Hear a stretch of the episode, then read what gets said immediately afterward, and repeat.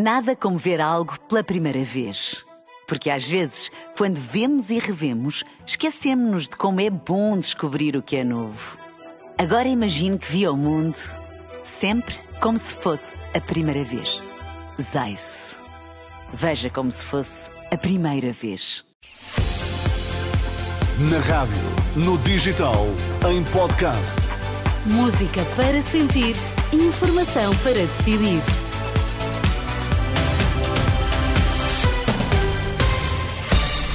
Notícias na Renascença para já, Miguel. Quais são os títulos em destaque esta hora? Diretora-Geral da Saúde acredita que o pico das infecções respiratórias já foi atingido. TAP contesta pedido de indenização da ex-CEO francesa. Diz que Christine Romier Weidner não tinha contrato de trabalho com a companhia aérea. Informação para decidir no T3 com Miguel Coelho. Olá, Miguel, boa tarde. Olá, boa tarde. O pico das doenças eh, respiratórias eh, pode já ter sido atingido, é pelo menos a convicção transmitida na última hora pela Diretora-Geral da Saúde, eh, na altura em que se vacinou contra a Covid-19 numa farmácia em Lisboa. Rita Sá Machado afirmou que o pior pode já ter passado, mas sublinha que as conclusões ainda não são definitivas. Aquilo que nós conseguimos ver pelos indicadores, mas se calhar no próximo relatório de saúde sazonal que sairá na próxima sexta-feira, nós conseguimos ver que já existe alguma resposta que nos parece que já temos alguma tendência decrescente de indicadores. O que nos parece indicar que, eh, diria, o nosso eh, pior a pior parte poderá ter já eh, passado, mas como vos digo, não é uma ciência exata, é aquilo que os indicadores nos vão dizendo neste momento.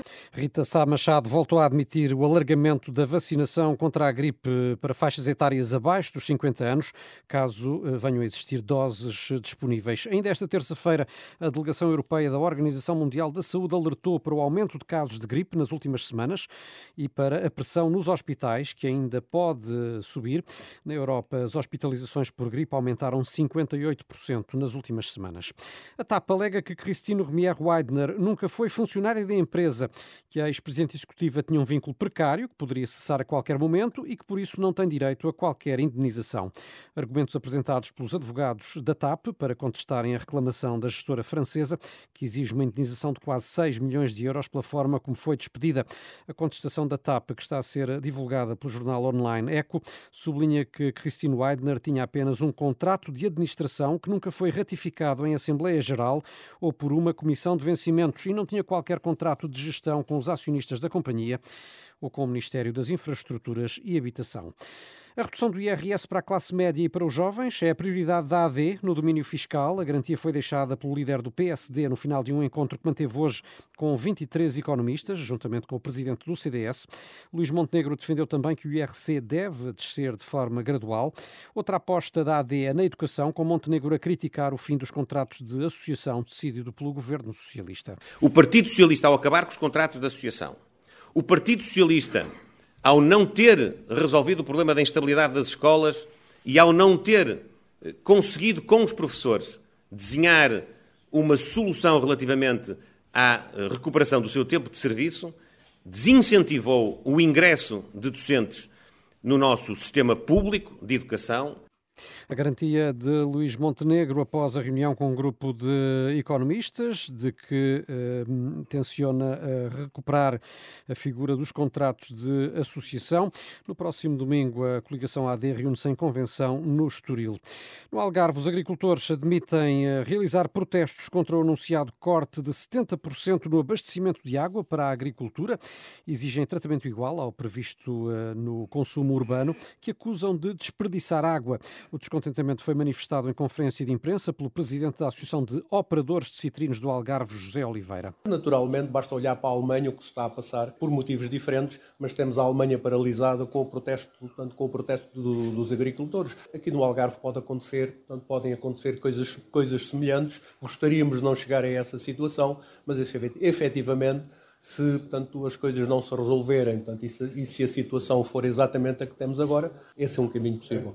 Em satisfação dos agricultores do Algarve, com o anunciado corte de 70% no abastecimento de água para o setor, face à situação de seca que se vive na região. Mas que soluções, afinal, Miguel, pode haver numa região que se debate com a seca que não passem justamente pelo corte de água? Sim, a redução do consumo parece inevitável, mas na leitura de Carlos Mineiro Aires, antigo presidente do Instituto da Água, falta estudar a sério uma estratégia de transvases que permita enviar água para o sul do país a partir de zonas com maior abundância, como o Alqueva. É, no entanto, uma possibilidade eh, olhada com preconceitos, como um tabu em Portugal. Ainda assim, o também ex-bastonário dos engenheiros admite que no imediato o racionamento de água faz algum sentido. A chuva que tem caído continua a ser escassa no Algarve, ao contrário do, do resto do território nacional, e efetivamente eh, o Algarve tem este problema que é falta de água. E, perante uma situação destas, é natural que eh, a APA, é a autoridade para a gestão da água, resolveu tomar medidas em relação a isso. São medidas drásticas, mas há outras soluções. Por exemplo, os transvases eh, não seriam uma, uma, uma solução eh, e mais eficaz a médio e longo prazo? A médio e longo prazo, sim. A curto prazo, que é o que estamos a falar, não. Porque estamos a falar de obras com bastante dimensão e com uma duração temporal relativamente grande e, portanto, se estamos a falar no que, no que é preciso resolver este ano, é óbvio que por aí não, não vai ser a, a, solução. E o racionamento faz algum sentido nesta, numa altura destas. Mas isto não é uma situação propriamente nova. O governo português já contava com isso. Podia ter pensado numa, numa estratégia de transvases, se calhar, há algum tempo ou não? Sabe que quando se fala em transvases em Portugal, pá, parece que estamos a falar de uma coisa pá, intocável. Um país como nós, que tem assimetrias de precipitação. Não havendo outras alternativas, é a altura de nós olharmos para isto, mas olharmos para isto sem qualquer preconceito e ver se, se realmente é execuível, se realmente é ambientalmente aceitável e se efetivamente podemos avançar para essas soluções ou não. Mas eh, fazer um plano, estudar, eh, aprofundar as Mas parece-lhe que este tema, a solução transvases, tem sido eh, tabu? É um tabu. Não, não, não se pode falar disso em Portugal ao contrário do que acontece em Espanha, que a nossa própria água dos rios internacionais é objeto de, de, de transvases. Enquanto nós cá não podemos falar nesse assunto porque erguem-se uma série de vozes, desde logo os movimentos ambientalistas, a cair em cima. E esse passo não foi dado uh, de uma forma estrutural, ou seja, temos um mesmo governo há oito anos, porque é que isso não avançou? não avançou porque, como eu disse, não é um tema fácil. É muito polémico. Tá, há aqui algum regionalismo também não acha bem que a água do norte venha para o sul.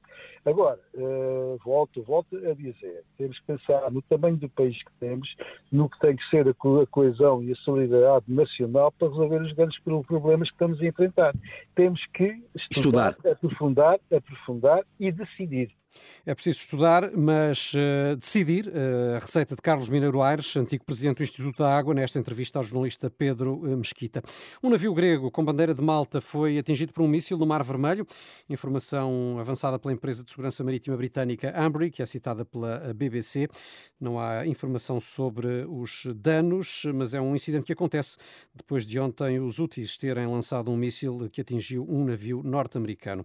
E do Japão, a notícia de que há croquetes croquetes tão desejados, uh, Renato, Felipe e Daniel, que uh, no final do ano passado uh, havia 63 mil pessoas na lista de espera. São croquetes feitos com uma das carnes mais caras do mundo, da espécie bovina Kobe, e o talho que produz estes ambicionados croquetes apenas consegue dar vazão a 200 por dia. E a lista de espera é, portanto, de 43 anos. Não sei se querem. 43. Não cobem mais, não um é? é um, no fundo, é um croquete de carne maturada. Exato. É, é muito maturada é? mesmo. 43 anos. Bem, mas sendo a carne tão boa, até um pouquinho desperdício fazer croquetes daquilo. Não. Mas olha, nesses 43 anos pode haver desistências, nomeadamente algumas das pessoas Sim. É melhor inscreverem-se É já, isso, é melhor inscreverem-se. Muita gente está na lista a falecer por motivos que se desconhece, Por isso, não é? Exato. vá na fé. Não, aliás, qualquer um. Se eu me inscrever agora, é, é possível que não chegue a provar o croquete. Nunca. Mas também é possível que chegue. E tens de pagar logo à cabeça. Bem, tantas perguntas que me ocorrem. Obrigado Tantas por esta... perguntas e tão poucos croquetes. Tão poucos croquetes. pagas o croquete antes de comer? Não, paga, para Para estar estás na lista. espera, é? Ah, E talvez. metes mostarda ou não nestes? Ai meu Deus! Deixa o tema para discutir ao longo das próximas 3 horas e meia. Obrigada. São 5 e 9. Obrigado, Miguel. As notícias da Renascença estão sempre em rr.pt também. Tempo e trânsito para conferir já. Nada como ver algo pela primeira vez. Porque às vezes, quando vemos e revemos, esquecemos-nos de como é bom descobrir o que é novo.